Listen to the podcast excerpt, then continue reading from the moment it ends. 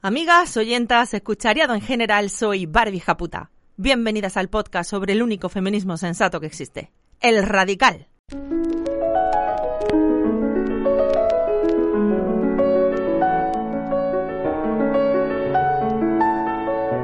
Radio Japuta, el podcast que sueña con la revolución feminista violenta.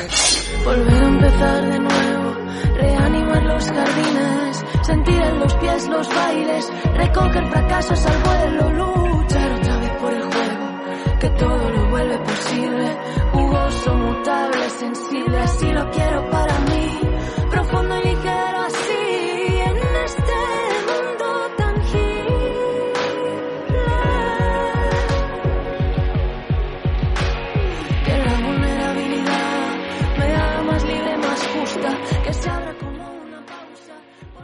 Tengo 25 años, te llevo siguiendo mucho tiempo, casi desde el principio, pero esta última temporada ha sido brutal, me ha marcado muchísimo y te quería dar las gracias porque gracias a esta temporada me he dado cuenta de que fui violada por mi exnovio y he podido aceptarlo. Gracias a esta temporada me he dado cuenta de que sufrí maltrato toda mi infancia, maltrato psicológico por parte de, de mi padrastro, que era algo que yo tenía completamente normalizado y que mi madre además lo permitió y nunca se opuso y de hecho sigue con este hombre. Gracias a este programa también me he dado cuenta de que sufría dependencia emocional hacia el que era mi pareja en ese momento y saqué fuerzas para dejarlo y me sentí súper, súper poderosa en ese momento y súper bien conmigo misma porque pude salir de ahí. Y gracias a este programa estoy aprendiendo a aceptar mis complejos, a aceptarme a mí misma. Me he dado cuenta de que he perdido muchísimo tiempo intentando ocultarlo y que lo que hay que hacer es justamente lo contrario, enseñarlo, enseñarlo para normalizar que las mujeres también tenemos pelo, también tenemos estrías, también tenemos grano. Entonces ahora he decidido que voy a enseñar el pelo que tengo, voy a enseñar las espinillas que tengo,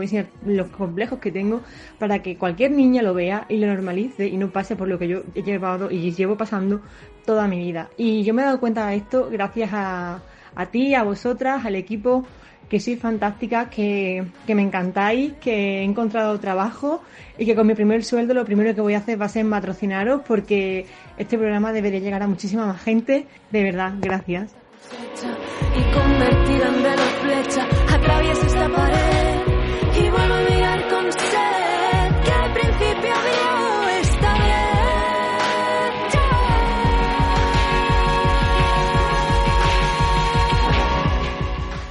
Como dice la compañera, en la cuarta temporada nos venimos arriba y nos habéis hecho llegar vuestras sensaciones y vuestras experiencias tras compartir este año con nosotras. Pero si la cuarta temporada fue intensa, re bienvenidas compañeras porque hoy comenzamos la quinta, con todas las ganas y con toda la ilusión del mundo.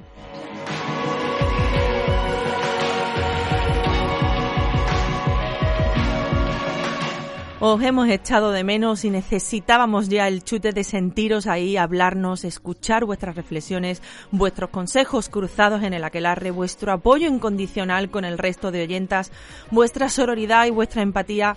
Gracias a todas por hacer esta radio que solo es nuestra y gracias en especial a las patrocinadoras por hacerla posible. Cada año somos más las reunidas en torno a esta hoguera que atraviesa mares y océanos, que se alarga desde pueblitos serranos en España hasta grandes ciudades en Latinoamérica, que se expande del norte al sur y que da cada año calor a más y más mujeres.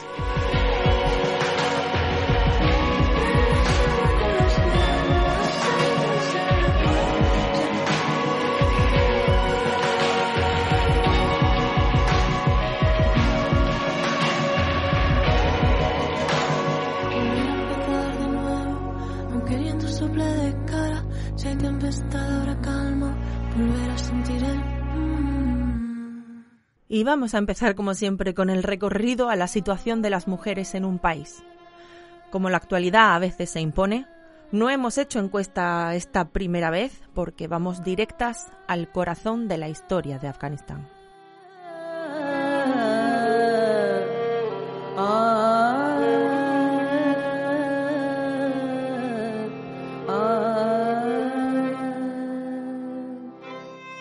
Creemos que para entender la situación de Afganistán tenemos que dar tres o cuatro claves que no siempre nos explican los medios. La primera es que es un país con una sociedad multiétnica y tribal. Tiene unos 35 millones de habitantes y hay bastantes grupos étnicos con sus propias costumbres, sus propias lenguas, etc. Los grupos más importantes son el pastún, el musulmán suní, el tayiko, suní también, y el azara, que son chiíes. Cada grupo étnico tiene sus tribus con sus alianzas entre sí y también sus propias enemistades. Desmadejar esta realidad tan compleja ayuda a entender los conflictos y por qué es tan difícil que un poder estatal llegue a controlar realmente todo el territorio del país.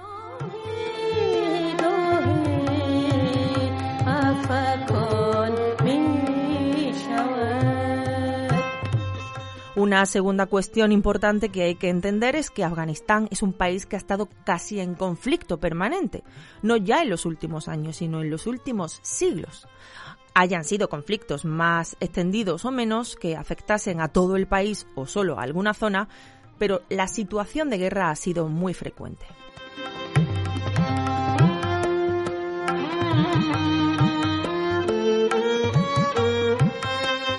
La tercera clave es la fractura muy grande entre las zonas rurales y las zonas urbanas del país. En el último siglo ha sido muy evidente el choque entre los intentos de modernizar y abrir Afganistán, también en lo que se refiere a la situación de opresión de las mujeres, que siempre han venido promovidos por élites urbanas, con una resistencia muy fuerte ultraconservadora a esos cambios, sobre todo en las zonas rurales.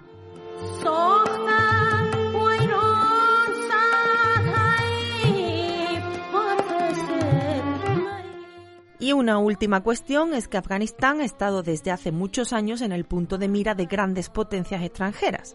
Ya en el siglo XIX se vio en medio de lo que se llamó el Gran Juego, la lucha por la hegemonía en Asia Central entre el Imperio ruso y el británico. Los británicos controlaban las actuales India y Pakistán, los zares rusos controlaban Uzbekistán y Turkmenistán y en medio justo quedaba lo que desde 1826 era el Emirato de Afganistán. En el siglo XIX tuvieron un par de guerras con los británicos que al final consiguieron imponer una cierta tutela sobre el territorio en temas como la política exterior, hasta que en 1919 los afganos se rebelaron y obtuvieron la plena independencia.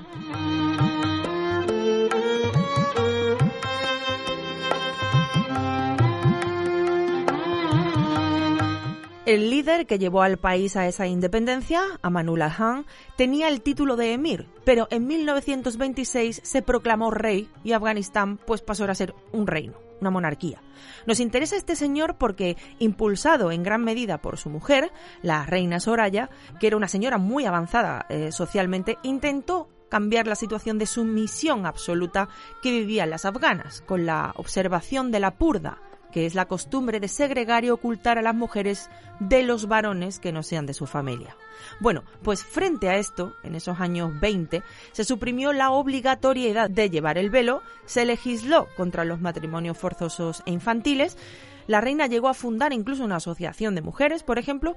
Todo esto en realidad no tuvo efectos más que en las zonas urbanas y entre las élites, sobre todo. Lo que sí logró es cabrear a los sectores ultraconservadores, favoreciendo que en 1929, tres años después, este rey fuera depuesto.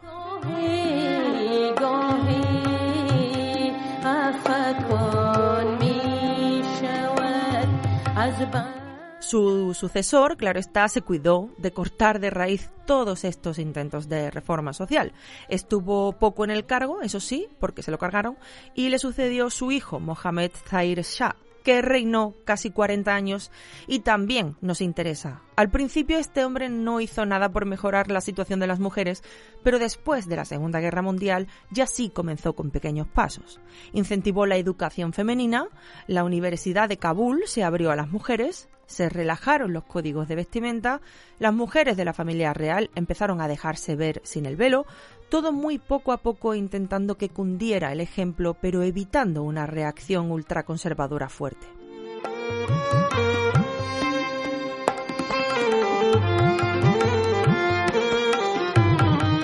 En 1964 se dio un paso fundamental al aprobarse una constitución que reconocía a las mujeres el derecho a votar y a ser elegidas para cargos públicos. Y efectivamente algunas mujeres empezaron a entrar en el Parlamento.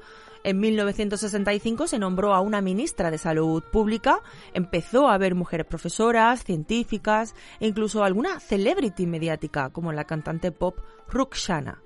Pero el impacto de todo este cambio quedó de nuevo circunscrito a las zonas urbanas.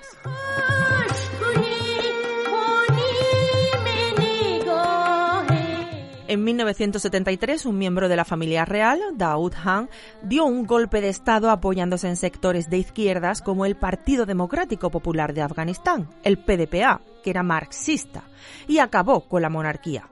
Daoud Khan eh, implantó una dictadura republicana y acabó represaliando a esas mismas fuerzas de izquierdas que le habían apoyado. Así que en 1978 ese PDPA lideró una revolución, la Revolución de Abril, que acabó con la toma del poder y la creación de un Estado socialista.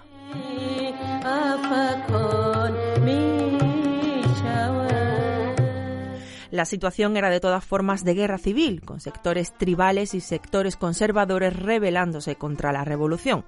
Y a finales del año siguiente, eh, de 1979, la Unión Soviética decidió intervenir para apoyar al nuevo régimen socialista. A ver, la cosa es más complicada, porque dentro de ese PDPA había facciones enfrentadas, qué raro.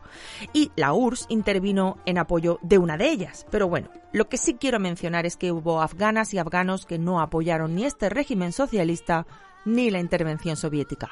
Entre ellos una feminista muy destacada, Mina Keshwar, fundadora de la Asociación Revolucionaria de Mujeres de Afganistán, que por cierto sigue existiendo a día de hoy. Mina consideraba que los cambios para las mujeres promovida por el PDPA eran insuficientes, y es cierto que lo fueron, pero aún así fue en esa época comunista en las que más se impulsó la igualdad entre los sexos. Esas fotos que todas hemos visto de mujeres afganas vistiendo faldas cortas o pantalones yendo a la universidad pertenecen a ese periodo.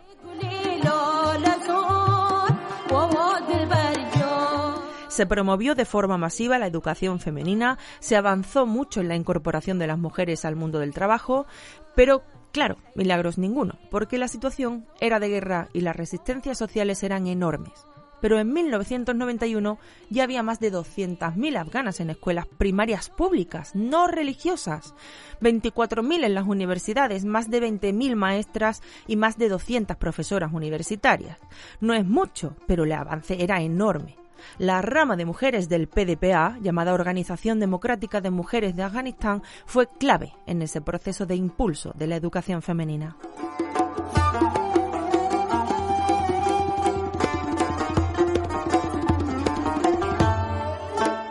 Al final, la Guerra Fría terminó, la URSS se fue de Afganistán y el régimen comunista acabó cayendo en 1992 frente a los mujahidines, que contaron con el apoyo de Estados Unidos, de Arabia Saudí y de Pakistán. Se creó entonces la República Islámica de Afganistán, que volvió a imponer la visión religiosa sobre el papel de la mujer, la Sharia.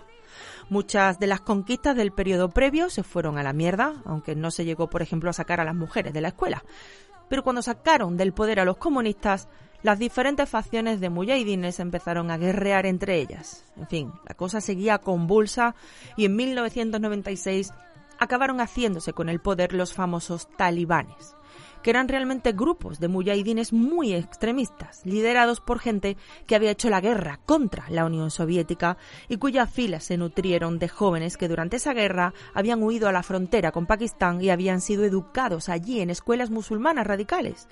Ya sabéis que talibán significa estudiantes, en plural. Nosotras lo hemos castellanizado y hablamos de talibán en singular y de talibanes en plural.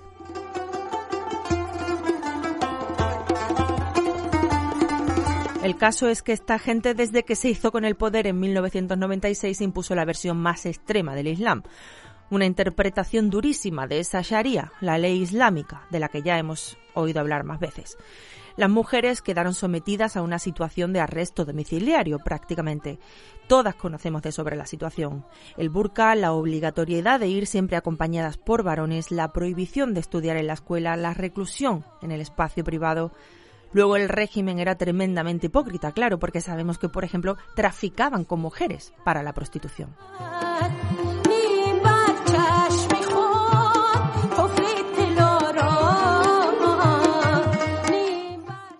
Eso sí, la sociedad afgana es plural y todos los impulsos progresistas anteriores no desaparecieron de la noche a la mañana. Hubo resistencias y ahí están ejemplos de muchas maestras de la época anterior que montaron escuelas clandestinas para niñas, que se conocían por el boca a boca y a las que acudían con el material escolar escondido debajo del burka. A las maestras que pillaron las encarcelaron y torturaron. Aquí podemos mencionar también la costumbre en Afganistán de disfrazar a niñas como niños para que puedan esquivar las restricciones sociales, los bacha posh que las llaman, algo que se ha dado en muchas etapas en la historia afgana.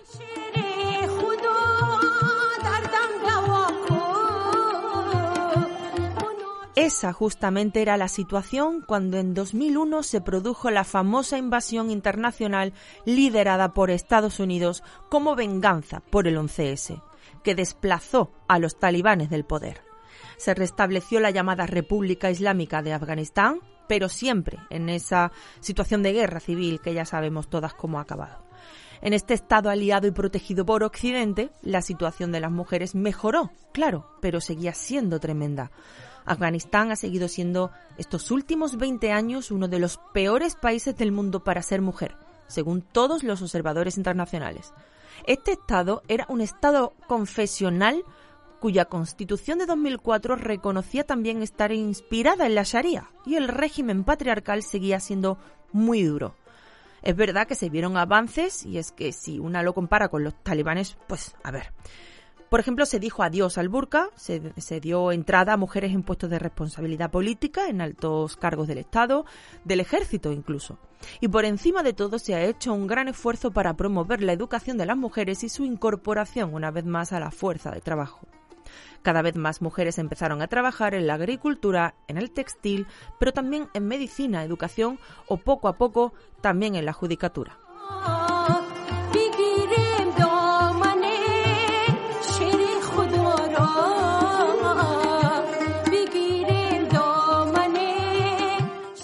Hay que decir que las pocas mujeres profesionales que los talibanes habían permitido eran las médicas y las enfermeras, porque con esa política de segregación las necesitaban para atender a las mujeres. Os recuerdo que un médico no puede tratar a una mujer enferma. Eso sí, pese a estos avances en 2018-2019 todavía solo el 22% de la fuerza de trabajo la formaban mujeres y el analfabetismo femenino era del 70% más de dos millones de niñas y millón y medio de niños no iban a la escuela.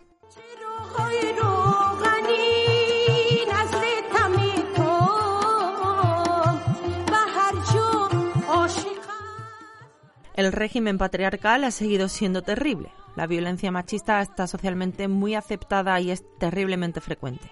Encuestas recientes apuntaban que entre un 80 y un 90% de las afganas habían sufrido violencia machista. En 2009 se aprobó una ley para combatirla, pero todas las organizaciones internacionales coinciden en que no se hizo mucho por aplicarla.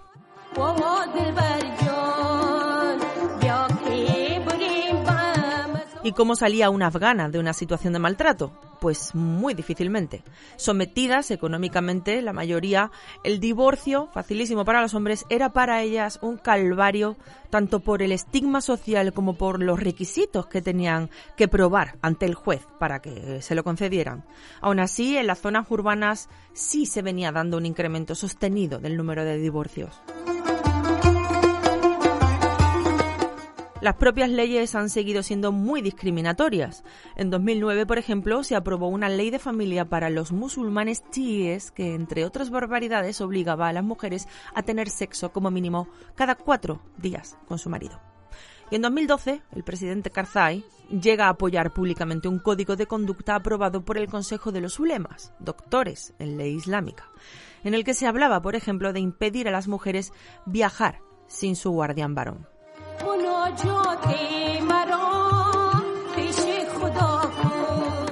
El aborto está muy penado salvo en casos de riesgo para la salud de la madre o de malformación del feto. Los derechos para la comunidad LGTB son cero. La actividad homosexual era castigada con la cárcel. Ojo a este detalle, porque en las escuelas del talibán existe un ambiente dominado por las relaciones homosexuales entre profesores y alumnos, algo que también es tradicional, especialmente en las regiones más aisladas del sur de Afganistán, donde el placer suele darse entre hombres adultos y adolescentes. Pero no lo llaman homosexualidad, solo darse placer. Y no cometen ningún pecado porque los hombres tienen mujeres e hijos. Agárrate a la silla prima. El pecado es no tener mujer e hijos. Os dejaré más información sobre esto en la web.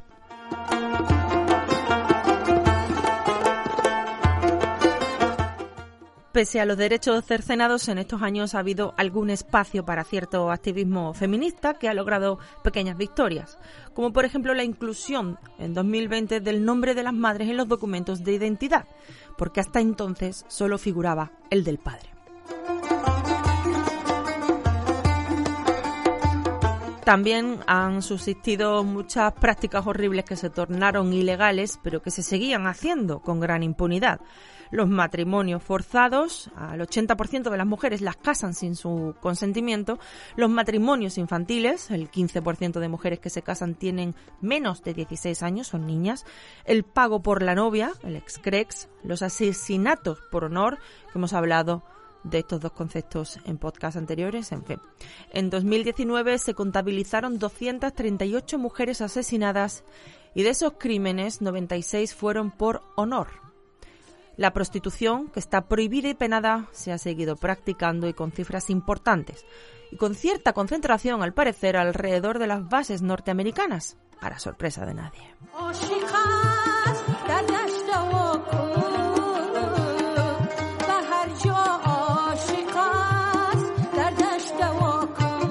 Por supuesto, en las zonas controladas por los talibanes durante estos años la situación ha sido mucho peor. Ha habido casos hasta de mujeres asesinadas por salir a la calle sin un varón, sin su guardián. Pero incluso en Kabul, la capital, se han visto cosas terribles. No sé si recordáis, por ejemplo, el asesinato en 2015 de una joven por una turba, porque se la acusó falsamente de haber quemado el Corán. Por un rumor, la mataron por un rumor. Y lo que se viene ahora nos lo podemos imaginar, porque la historia nos dice que no se puede sino ser pesimista. Volverá la segregación por sexos y la reclusión de las mujeres. Se volverá ya a tapar a las mujeres como si fueran pecados vivientes y se volverá a los castigos corporales para todas las que incumplan los códigos de la Sharia. Seguiremos atentas a la situación de las afganas, que necesitan más que nunca apoyo externo ante la represión a las que las someten sus propios conciudadanos. Os dejaré en la web un artículo de Marisa Cohan con varias iniciativas que podemos apoyar para ayudar a las afganas. También libros, documentales y películas muy, muy recomendables y necesarias para saber más, para poner en contexto y ser conscientes no solo del presente de las niñas y mujeres afganas, sino de lo ya vivido.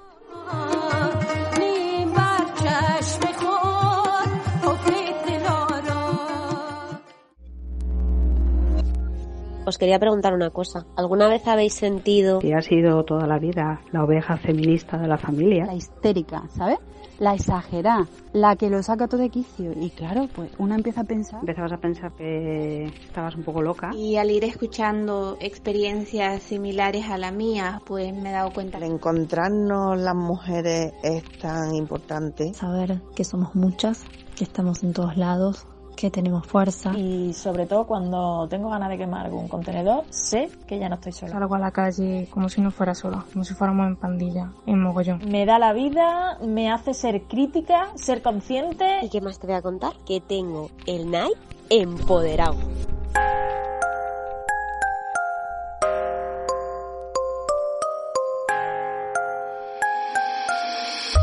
Desde el corazón de la bestia. Y una perdida como la de antes, o mándame un WhatsApp, aunque menos elegante. Hola Barbie, ¿qué tal? Te hablo desde Copenhague. Me gustaría pediros que expliquéis qué significaría abolir el género. Yo entiendo como que es abolir la construcción social, o sea, lo que se nos construye socialmente como de hombre o de mujer. Lo que pasa es que siempre que debato sobre este tema, al final es muy confuso y acabo dándome cuenta que se mezcla género y sexo. Llega un punto que ya no se sabe si se está hablando de género o de sexo. Entonces el abolir el género Yo entiendo que para nada es abolir el sexo, porque entiendo que son dos cosas diferentes.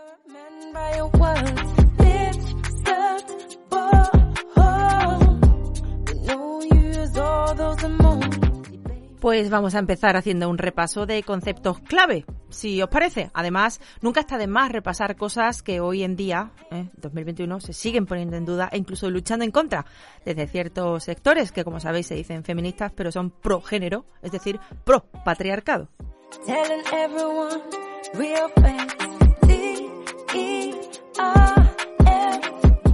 Como dice la compañera, género y sexo no son lo mismo. El sexo es una realidad biológica que nos conforma como hombres o como mujeres.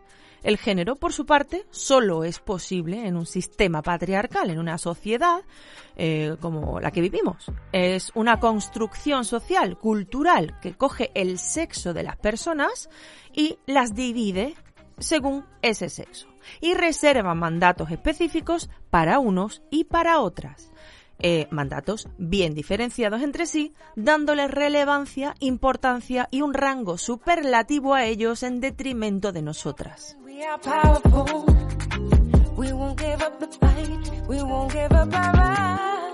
Seguro que habéis leído en alguna ocasión la frase de Gerda Lerner que dice los atributos sexuales son una realidad biológica, pero el género es un producto del proceso histórico. El hecho de que las mujeres tengan hijos e hijas responde al sexo. Que las mujeres se dediquen a criarlas se debe al género. Una construcción social. El género ha sido el principal responsable de que se asignara un lugar determinado a las mujeres en la sociedad. Esta cita resume muy bien la cuestión que nos plantea la compañera. Una cosa es la biología, sí, es cierto que solo las mujeres eh, podemos eh, parir, pero otra cosa muy diferente es que sean las mujeres quienes se encarguen del grueso de la crianza de las criaturas. Una cosa es biológica, la otra es un invento del patriarcado metido a fuego en las sociedades, en el imaginario colectivo, llegando incluso a conseguir que ni las propias mujeres se cuestionen por qué son ellas las únicas encargadas de la educación, del bienestar y de la crianza de sus criaturas.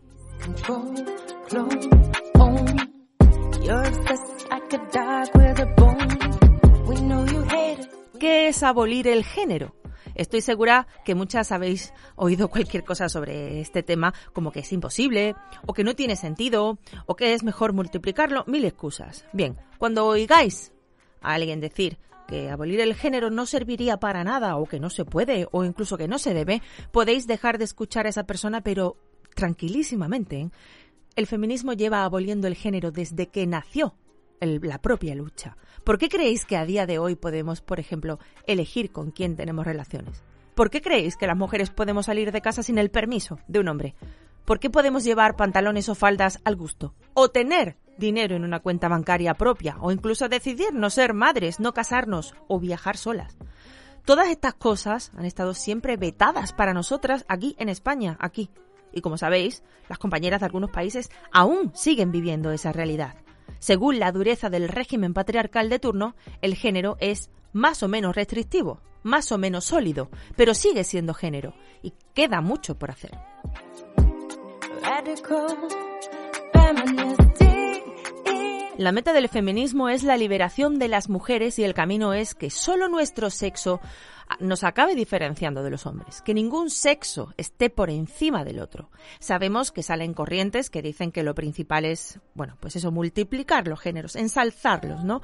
Ponerle una E al final a todo para la inclusión de nuevos géneros, de nuevas opresiones, ignorar el sexo de las personas y reivindicar el género. Sabéis que incluso se niega la realidad material que supone el sexo en sistemas como el nuestro. Pero nada de eso combate la opresión que sufren las niñas y las mujeres precisamente por nacer con un sexo determinado. No solo no lo combaten, sino que frenan la lucha feminista. Porque la realidad es que solo las mujeres, solo quienes tienen anatomía femenina sufren mutilación genital femenina.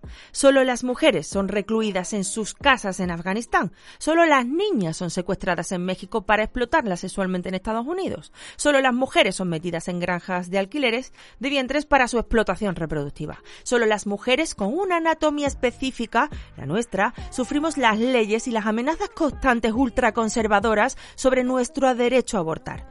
Nuestros derechos, los de las mujeres, los de las que tenemos esta anatomía concreta, y repito anatomía, están siempre en peligro.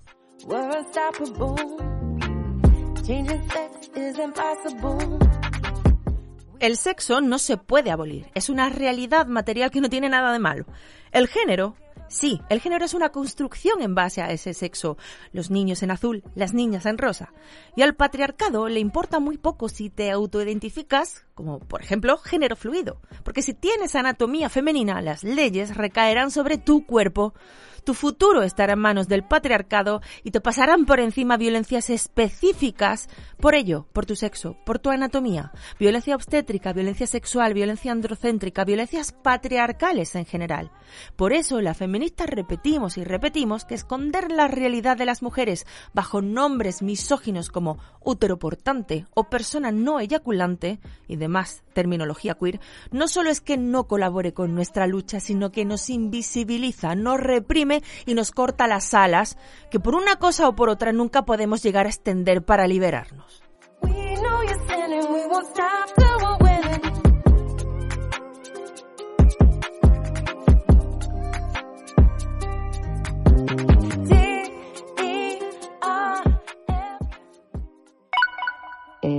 La cuarentena estábamos tan aburridas y mis hijas estaban tan aburridas, pues bueno, que les dejé utilizar el TikTok y jugaban a un juego que se llama Roblox con otros más amiguitos de clase. El caso es que una cosa les llevó a la otra y se descargaron una aplicación, se echó un amigo de 15 años y ella tiene 10. Según ella era su amigo, estaban jugando a Roblox, tal y cual, y bueno, este chico fue el que le hizo descargarse esa aplicación y entró a formar parte en un servidor donde había mucha más gente. Cuando me vine a dar cuenta cuál fue mi sorpresa de que en ese servidor se hablaba de pornografía. Y no solo se hablaba de pornografía, sino que se pasaban imágenes pornográficas. Y me pongo a mirar y resulta que una de las imágenes que pasaban era mi propia hija.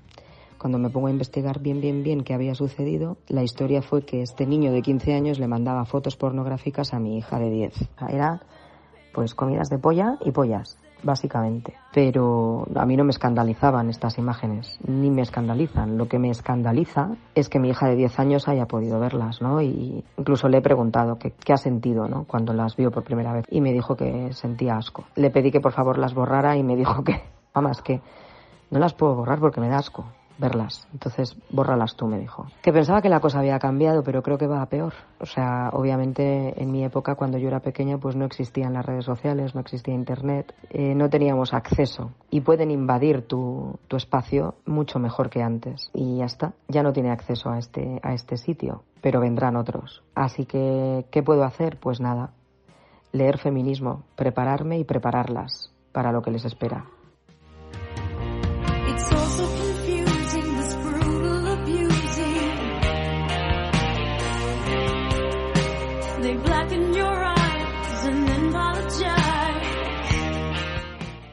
Gracias compañera por compartir esto con nosotras, con otras chicas y con otras madres. Te mandamos un abrazo enorme y mucha fuerza y llevas toda la razón en cuanto a que se invade la intimidad de las niñas y adolescentes mucho antes y de una forma mucho más impune que nunca, ¿no? Repetimos de nuevo lo anterior, en un sistema que les dice a ellos que pueden y que lo merecen, y a nosotras que todo lo que nos pase y nos hagan es culpa nuestra, que esto no es otra cosa que género de nuevo, pues esto siempre va a pasar, ya sea offline o, online. Y cualquier herramienta hecha desde el progreso y para el progreso se puede volver en nuestra contra precisamente porque unos son más que otras porque ellos se sienten con el derecho a y nosotras con la obligación de. E Internet no iba a ser menos, por supuesto.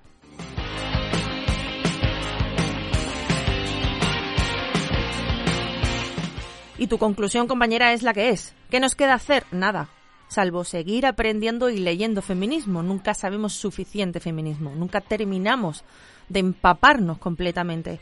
Y es nuestra mejor protección hoy en día. Y queda mucho para que exista cualquier otro tipo de protección contra la violencia que sufrimos por parte de los hombres por el mero hecho de ser mujeres.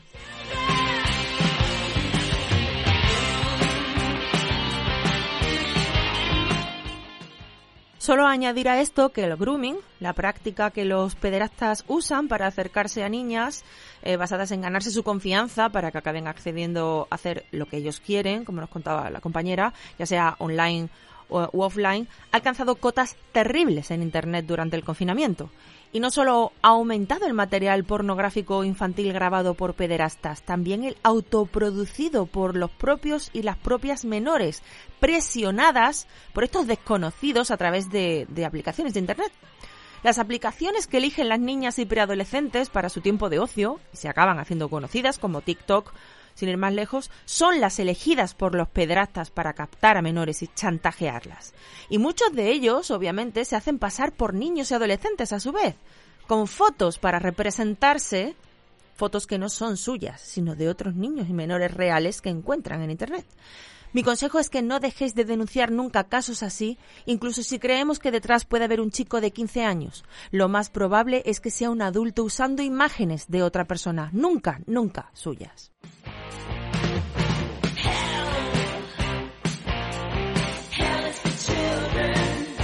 Os dejaré enlazados en la web uno de los podcasts de la temporada pasada donde nuestra psicóloga de cabecera, Diana Fernández, nos daba pautas para hablar con nuestras criaturas, para prevenir y proteger a la infancia de agresores sexuales y pederastas, para protegernos y protegerlas de los hombres. Vaya, que los agresores sexuales y pederastas pues son hombres.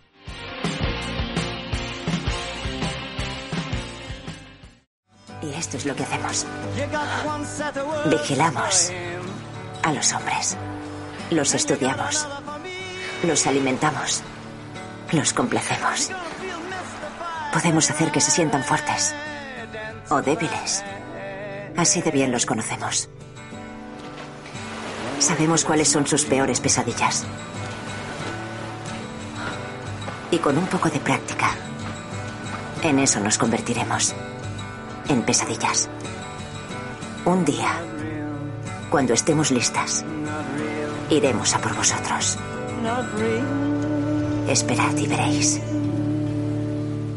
Radio Japuta, podcast feminista radical. Tengo mi novio con un grupo de WhatsApp de amigos y últimamente se sorprende del nivel de gañanismo que se está creando, porque además es que comparten ciertas eh, informaciones, artículos, cosas que dices, tío, que tienes 36 años, ¿cómo te crees eso? ¿Cómo te crees eso? O sea, es que, es que peor que Inda.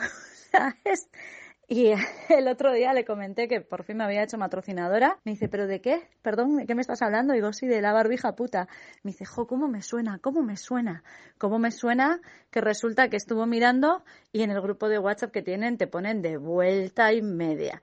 Me encanta porque eres un grano en el culo y me parece tan maravilloso que no puedan sentarse del escozor que les generamos, que es maravilloso. Yo con estos audios me vengo muy arriba. Me gusta ser un grano en el culo. Tú, compañera, también eres un grano en el culo. Todas aquí somos granos en el culo. El patriarcado tiene el culo escocido. Tiene el culo escocido y se sienta de lado, amigas. Gracias a quién? A vosotras, a todas. Somos, pero no granitos, ¿eh? no puntitos negros de estos que no sabes si están o no. No, no, no, no, no. Somos de los gordotes, de los que duelen, de esos que no puedes ignorar porque, hostia, como jode, ¿no? De esos. Resulta que estaba en mi coche, estoy mirando el móvil y de repente escucho cómo se va acercando una pareja que está medio discutiendo y resulta que a la altura de mi coche ellos no me ven, pero el tío le engancha a su novia de los pelos, la lanza contra el suelo, le da un par de patadas Mientras ella está en el suelo, le coge el móvil, se lo lanza y se marcha. O sea, en ese momento mi única reacción ha sido, o sea, salir corriendo del coche porque de verdad, o sea, no me estaba creyendo lo que estaba viendo con mis propios ojos. Él se ha marchado corriendo y ella se ha quedado en estado de shock, donde he tenido que estar asistiéndola a todo esto. Eh, lo que más me impacta es que estamos hablando de una pareja que no tenía más de 16 o 17 años.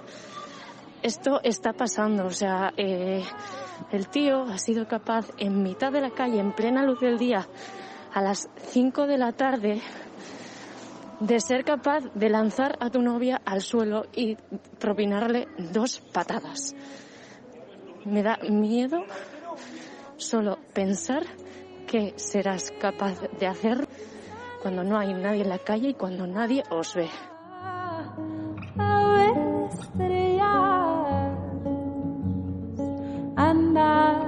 los días y aún así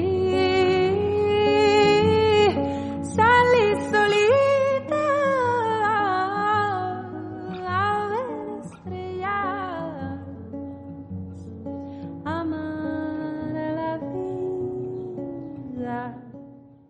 Esto ha pasado siempre, siempre, compañera. Recuerdo que le pasó a una compañera de clase del instituto con su propio novio, en el mismo patio del centro, y nadie hizo nada, ni profesorado ni alumno. Solo dos compañeras que consiguieron sacarla del caos y acompañarla a un baño donde pudiera lamerse las heridas y llorar en privado. Esto ha pasado siempre y nos paralizábamos. Pero ahora somos más las que tenemos los ojos abiertos, las que lo ven y dicen no, las que lo presencian y ponen el cuerpo y lo denuncian, las que estamos hartas y decimos basta. Y nos metemos en medio y lo que haga falta. Somos ya más las que nos arriesgamos a perder porque queremos ganar. Y cada vez somos más. Y ellos cada vez se sienten menos. Y lo que presenciaste acaba con un final diferente a la que todas hemos presenciado alguna vez. Él sale huyendo. El que abandona y corre es él. La que se queda es ella. Antes no era así. Ahora empiezan a temer las consecuencias de sus actos, ahora huyen. Por eso es importante que sigamos denunciando, como acabas de hacer tú. Abrir los ojos a otras y esas otras a muchas más, hasta que no les quede espacio por donde huir. Y el azul del cielo, la cara, hermana, yo te quiero. Radio Japuta. Somos el aliento que llegará a ser ventisca. Sin vosotras, nada. Caperucita, caperucita, ¿a dónde vas? A lavarme el coño al río. Mira, de verdad, menos mal, poquito de alegría y de aire para respirar, que me gusta a mí cuando los cuentos acaban bien.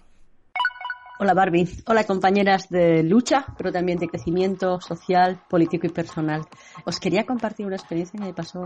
Tenía un collar de, bueno, tengo un collar de cuero y, bueno, como no me lo ponía mucho, decidí ponerlo en una especie de camisa, vestido camisola que se abre y lo puse pues cosido al cuello así para hacerlo un poco más macarra. El caso es que el otro día me lo puse y cuando ya me quedé a solas con mi pareja, supuestamente feminista y aliado y demás, me dice que, que por qué me he puesto ese collar, que me pueden estrangular con él que me puede coger un hombre y estrangularme. Lo abierto, me quedé un poco choqueada con la situación, ¿no? Me dijo un poco como que, que era como llevar un collar de perro y como un poco como que iba provocando, ¿no?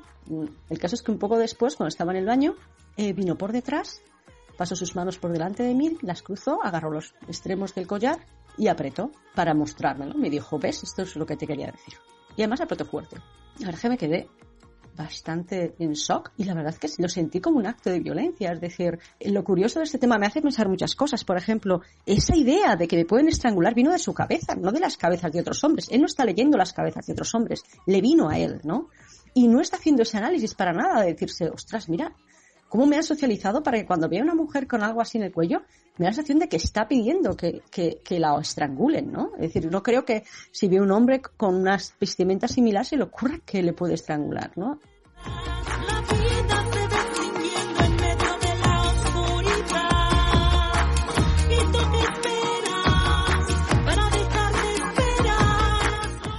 Compañera, lo sentiste como un acto de violencia porque fue, fue un acto de violencia. Lo que te hizo tu pareja es violento, es una agresión. Y además ni siquiera fue para explicarse a sí mismo ni nada, sino que te cogió de imprevisto precisamente para que sintieras qué fácil se lo has puesto a los hombres con los que te cruzabas. Pero lo cierto es que el único que te lo llegó a hacer fue él. Él fue quien cogió los cabos del collar y fingió un ahorcamiento. Fue él quien apretó fuerte, sabiendo que te cogía desprevenida.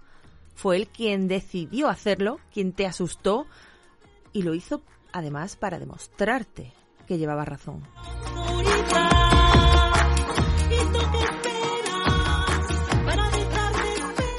Yo le hubiera dicho lo que pensaste. Sí, sí, es verdad, llevabas razón. Me puse este collar y un hombre lo usó para poner en práctica su fantasía de asfixia. Y ese hombre ha resultado ser mi propia pareja. Tú eres ese hombre del que hablabas y ahora coge tus cositas, las metes en una maleta y te vas a casa de tu padre. Y toma el vestido de regalo para lo de tus fantasías. Que saco yo, yo sé que yo saco muy rápido lo de el maletas en la puerta, pero es que si no lo digo con, las cosas, con cosas así, eh, no lo digo nunca. Compañera, un abrazo, no te conozco, no lo conozco a él, pero a veces no hace falta más. Y este señor no te merece.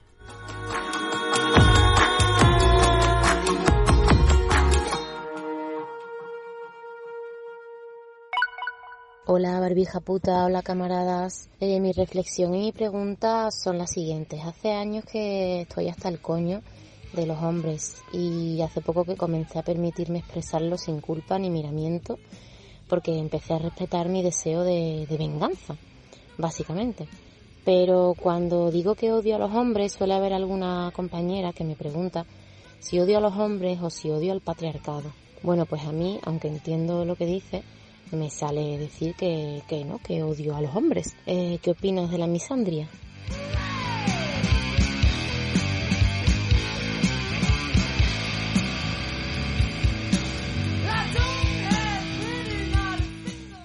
A ver, hay una cosa que es obvia y cero subjetiva. Ser hombre en un sistema patriarcal es algo bastante definido y claro. Hay unos roles, unos mandatos que cumplir y son patriarcales. Ser hombre en un mundo feminista significará solamente que se tiene una anatomía diferente a la de una mujer. El resto de patrones, papeles, actitudes, roles y asignaciones del sistema no existirían. Por lo que en ese futuro utópico ¿eh? Eh, no tendría sentido decir odio a los hombres. No. Pero en esta tesitura en la que vivimos, en un mundo dirigido por ellos, con leyes hechas por y para ellos, a lo ancho y largo del mundo, en un planeta salpicado siempre por guerras que ellos comienzan, un planeta que además está muriendo por las decisiones de hombres poderosos, pues ¿quién puede decirle absolutamente nada a una mujer que diga que odia a los hombres? No seré yo, que de hecho les tengo una antipatía bastante tocha, eh, porque además es que no falla, si no es antes, pues es después que te enseñan la patita, ¿no? Y que te van a venir siempre con el no todos los hombres. Claro, estupendo y maravilloso, no todos los hombres. Que sí, que yo tengo un novio muy apañado y un par de amigos, un par, no más, que son un escándalo de buena gente y conscientes ¿eh? de su lugar en el mundo y de mi lugar, muy distinto al de ellos. Y Puedo seguir diciendo que no quiero tener mucho que ver con los hombres, ¿no? Que no los quiero en mi vida de la misma manera que quiero a las mujeres y que me dan muchísima grima. Obvio, ya sé yo cuáles son mis excepciones. Y la suerte que tengo de tener excepciones porque compañeras que ni excepciones tienen.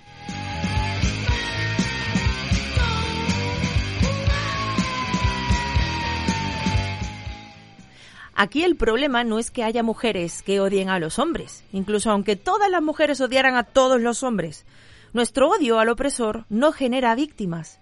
El problema tangible es que los hombres odian a las mujeres y eso sí es una violencia real, sistémica y sistemática que genera víctimas a raudales en cada rincón y espacio de este mundo. Esa es la lacra. La misandria no es un problema social. Odiar al opresor es un derecho de las mujeres. Esto no se cuestiona cuando hablamos de clases sociales, ¿verdad? O de racismo. Decir que se odia a los explotadores, a las clases altas, a los blancos privilegiados, pues es obvio. ¿Por qué es un tabú cuando se trata de feminismo?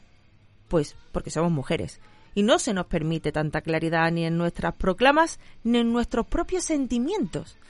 La escritora feminista Robin Morgan dijo, considero que el odio al hombre es un acto político honorable y viable, que las oprimidas tienen derecho al odio de clase contra la clase que las oprime. Y primas, mirad, no seré yo quien le chiste a la Robin, Radfen poderosa y sabia a más no poder. Espero, compañera, haberte contestado. Querida amiga misándrica, carne de mis carnes, un beso enorme.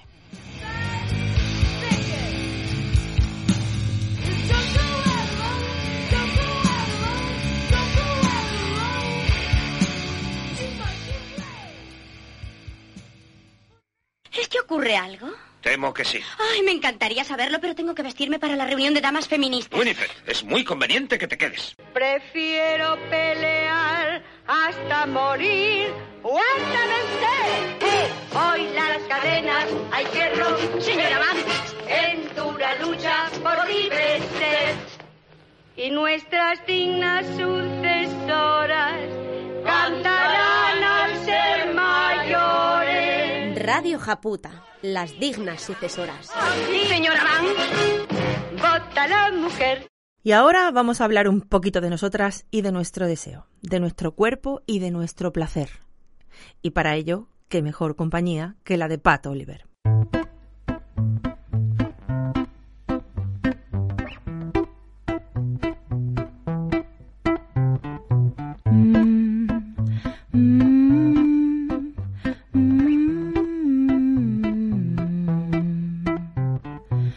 Sexualidad radical con Pat Oliver.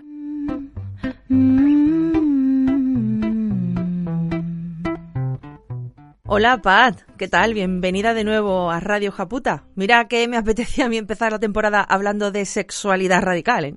Hola Barbie y hola a todas las primas que nos escuchan. No sabéis la alegría que me da estar de vuelta por aquí. Y además, menudo honor estrenar temporada, ¿eh? Oye, mil gracias por confiar de nuevo en mí. Hombre, cómo no.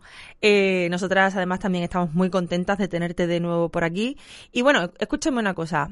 Eh, ¿Qué nos tienes preparado para abrir esta nueva temporada? Que tú eres de grandes comienzos. Pues la verdad es que este verano ha dado para mucho y vengo con, con, mil y unas reflexiones bajo el brazo que, bueno, me encantará compartir con todas vosotras a lo largo de los próximos meses. Pero mira, eh, como lo hace mucho fue el Día Internacional del Orgasmo Femenino, uh -huh. he pensado en dedicarle esta primera sección de la temporada. ¿Cómo lo ves? Me parece ideal, completamente necesario. Y sí, ahora que lo dices, me acuerdo de la avalancha de publicaciones sobre el orgasmo femenino que hubo en las redes sociales hace cosa de un mes, ¿no? Eh, que de hecho te confieso que si me acuerdo fue por la polémica que se generó sobre el uso o no del apéndice femenino. Que vaya tela. Jo, tú también vienes pisando fuerte ¿eh? y abriendo melones nada más comenzar, pero bueno, me encanta. Es que nos estropean, eh... nos estropean todos los días. Todos los días que tenga que ver con la anatomía femenina, di tú, hasta, digamos, que hacen boicot de estar en contra de la mutilación genital femenina, porque no hay que llamarla femenina. Es que es para quemar contenedores, ¿eh? De verdad, no, de verdad, estoy totalmente de acuerdo. Es que, bueno, es todo un despropósito, la verdad. Pero bueno, eh, ya sabéis que, que, yo no soy muy fan de este tipo de celebraciones, ¿vale? Porque al final, bueno, parece que, que solo nos acordamos de estas cosas, pues una vez al año. Eh, mm. Pero bueno, si, si, nos sirve como excusa para visibilizar el placer femenino y aclarar algunas cuestiones, pues oye, bienvenido sea. Sí, sí, sí, sí, por favor, porque no ves la cantidad de mitos que todavía siguen rondando, bueno, que te voy a contar ahí, siguen rondando por ahí en torno a la sexualidad femenina y sobre todo en torno al orgasmo, a nuestros orgasmos, Pat. Eso es. Pero bueno, mitos y lo que no son mitos, porque esto lo que viene a ser es una simple y llana desinformación, o mejor dicho, malinformación, que igual me estoy inventando la palabra, pero bueno, ya sabéis a lo que me refiero. Sí, sí, total. O sea, hay tal ignorancia en todo lo que tiene que ver con la sexualidad de las mujeres que, de verdad, yo a veces me pregunto cómo es posible que hayamos llegado tan lejos en algunas cosas y, sin embargo, que sigamos tan estancadas en otras. Total, total. De todas maneras, ya sabemos que esto no es casualidad. Vamos a ver, sino es que más bien es algo totalmente deliberado, ¿no? Pero bueno, prosigamos. Entonces, ¿cuándo dices que se celebra el Día Internacional del Orgasmo Femenino? Lo digo para que las primas que no lo sepan se lo puedan apuntar en su calendario para el año que viene y celebrarlo como se merece. Oye, pues sí, me parece una buenísima idea. ¿eh? Mira, eh, ya podéis apuntar el 8 de agosto en vuestros calendarios. Eh, y bueno, yo no me voy a meter mucho hoy en explicar el origen de esta celebración, pero sí que me parece importante señalar que el objetivo de este día es reivindicar la existencia de la sexualidad femenina y sobre todo de nuestro derecho al placer. ¿Quién nos iba a decir, Pat, que iba a ser más importante que nunca en pleno siglo XXI esta celebración en un país como España, ¿vale? Pues muy bien. Eh, es que te oigo decir eso del derecho al placer y me sale pensar en la cantidad de mujeres que a día de hoy siguen sin tener los conocimientos o la libertad para disfrutar de este derecho. Así es, Barbie, pero bueno, yo me consuelo pensando que ya solamente con este pequeño espacio ¿no? que nos das de reflexión mensual, eh, ya estamos abriendo una grieta muy profunda en el sistema patriarcal y, preparándonos para la revolución sexual radical. Eh, por cierto, ahora que digo esto, me acabo de acordar de tu libro Nadie duerme. Madre mía, Barbie, o sea que me lo he leído este verano y de verdad que menudo viaje. Enhorabuena, en serio. Muchas gracias, amigas. Leeros Nadie duerme que si no podemos montar la revolución feminista violenta hoy, hoy mismo, eh, ya vamos cogiendo ideas para cuando la montemos. Oye, y una cosa, hablando de revoluciones y de orgasmos, a mí lo primero que me viene a la cabeza con todo este lío que nos traemos entre manos con aquello de que si existe el orgasmo vaginal o solo el orgasmo clitoriano, no sé, ¿Qué nos puedes decir? ¿Nos arrojas un poquito de luz sobre este asunto? Por supuesto. Y aquí voy a ser muy tajante, Barbie, porque ya vale. Este, este tema ha hecho mucho daño a las mujeres y todavía a día de hoy sigue generando frustraciones, traumas y yo que sé qué más. Que nos mm. quede claro de una vez por todas, por favor. El orgasmo vaginal como tal no existe. Es decir, no tiene sentido que hagamos distinciones entre orgasmos porque mm, el orgasmo es uno y además ni siquiera sucede entre las piernas. Vamos a ir por parte que tú has dicho hay muchas cosas. Vamos a ver. Elabora eso de que el orgasmo no sucede entre las piernas. Bueno, es que este tema me enciende, Barbie, de, verdad, no, no, puedo evitarlo, pero venga, sí, vamos a elaborar eso del orgasmo. Em, mira, antes de nada, lo primero que tendríamos que hacer es definir qué es un orgasmo, ¿vale? Porque no sé si te ha pasado alguna vez, pero yo me encuentro a menudo con mujeres que me dicen que no están seguras de si han tenido un orgasmo. Mm, personalmente no, la verdad. Mm, es verdad que no todos los orgasmos se sienten igual. Los hay más o, o menos intensos, mm, cortos o largos, vaya. Pero enterarme, yo personalmente sí me he enterado siempre de que he tenido un orgasmo. Pues mira, esto, esto que dices me parece súper importante porque mm, tiene mucho que ver con todo el tema del autoconocimiento sexual. ¿Te acuerdas que ya lo comentamos en uno de los primeros programas de la sección? Sí. Y es que de verdad, primas, hemos de tomarnos el tiempo de explorarnos, estimularnos e identificar las sensaciones que produce nuestro cuerpo. Nos va el placer en ello. Claro, es que si no, luego pasas de las relaciones contigo misma a las relaciones compartidas y andas perdida porque no sabes ni lo que te gusta, ni cómo, ni dónde, y como dices, ni siquiera te queda claro si has tenido un orgasmo o no, ¿no? Como nos cuentas. Así es. Mira, yo ante este tipo de comentarios siempre suelo responder que si hubieras tenido un orgasmo lo sabrías. Eh, y bueno, esto lo digo con todo el cariño del mundo y, siempre asegurándome de que la otra persona se sienta acompañada por mí y desde luego no juzgada. Claro, pero es una, es un, es una definición bastante mm, ajustada a la realidad. Así es. Eh, mira, yo como decía antes, las mujeres cargamos con una mochila sexual pesadísima, que entre muchas otras cosas contiene este miedo a no estar a la altura ¿no? de lo que se espera de nosotras. Y, lo más loco, además, es que estas expectativas cambian con el tiempo. Mira, ahora mismo, por poner un ejemplo, lo que se espera de nosotras es que tengamos multitud de orgasmos, que escuiteemos y, bueno, por supuesto, que tengamos orgasmos con solo tocarnos la punta de la nariz. Claro. El porno, amiga, que ha hecho mucho daño. Pues mira, eso ya te digo yo que no va a suceder. Eh, lo de la nariz. Y no soy sexóloga, ¿eh? Hace, hace falta algo más que simplemente tocarnos el codo a la nariz, amiga. ¿No os creéis el porno? Ya sé que no os lo creéis, pero id diciéndolo por ahí. Tenemos que hacer más pancartas en el 8M. No creéis el porno. Pero entonces, Pat, ¿cómo definimos el orgasmo? Que nos hemos quedado ahí y no quiero que se nos olvide. Mira, el orgasmo no es más que un reflejo, Barbie. Es decir, es una respuesta fisiológica de nuestro cuerpo frente a niveles de excitación sexual muy altos. Y mm, para todas aquellas que, eh, que no están del todo seguras de haberlo sentido alguna vez, quizás podríamos explicarles que es como que algo se dispara en nuestro cuerpo. Es como un torrente de energía y placer que nos recorre de, arriba abajo. Oye, y mm, un poco de pérdida de control también hay, ¿no? También, también. De hecho, eh, de ahí que los franceses lo llamen la petite mort, la, pequeña muerte, hmm. porque hay un punto como de pérdida de conciencia, ¿no? De control, como tú comentas. Em, y todo eso tiene mucho que ver con eso que mm, repetimos incansablemente las sexólogas de, de, la necesidad de dejarse llevar, de soltar y simplemente de volcarnos en sentir las sensaciones que nos regala el cuerpo.